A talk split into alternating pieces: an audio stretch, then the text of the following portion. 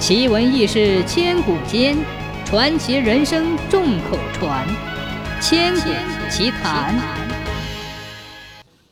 传说达摩渡江到少林寺以后，在南京讲经说法的神光，历尽千辛万苦，想方设法，终于渡过了长江，追赶达摩到达少林。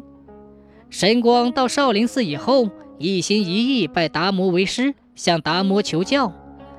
达摩在南京雨花台和神光会见时，神光傲气十足，极不谦虚。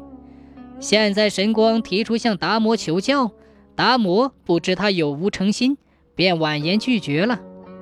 神光并不灰心丧气，仍步步紧跟达摩。达摩在洞里面壁坐禅，神光何时？四立其后，精心照料，形影不离。神光跟随达摩九年之久，对禅师的一举一动真是心悦诚服。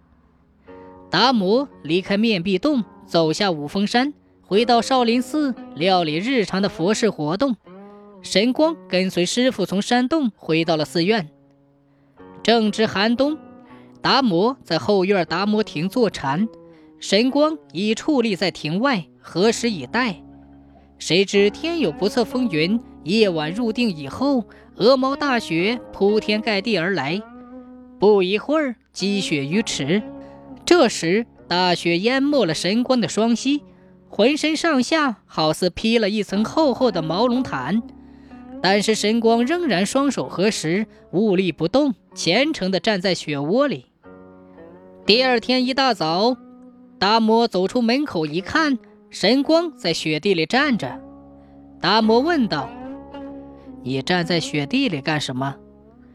神光答道：“在向佛祖求法。”达摩沉思了片刻，说：“要我给你传法，除非天降红雪。”神光解意，他意识到圣僧指点他禅悟的绝奥，毫不犹豫地抽出随身携带的刀，向左臂砍去。只听咔嚓一声，一只冻僵的胳膊落在地上，鲜血飞溅，染红了地上的积雪和神光的衣衫。谁知这虔诚的刀声穿云拨雾，飞报西天，感动了佛祖如来，随手脱下袈裟，抛向东土。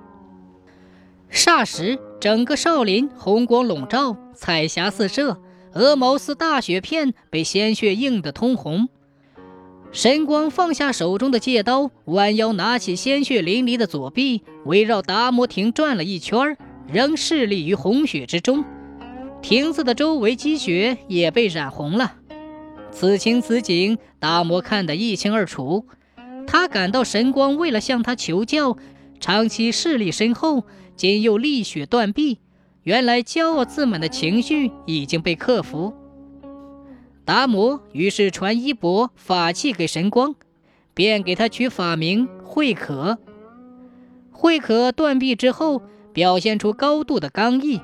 他忍受着剧烈的伤痛，双膝跪在雪窝中，用仅有的右手恭敬地接了法，顶礼拜谢而退。从此，慧可接替了达摩，成为少林寺禅宗的第二代，称之为二祖。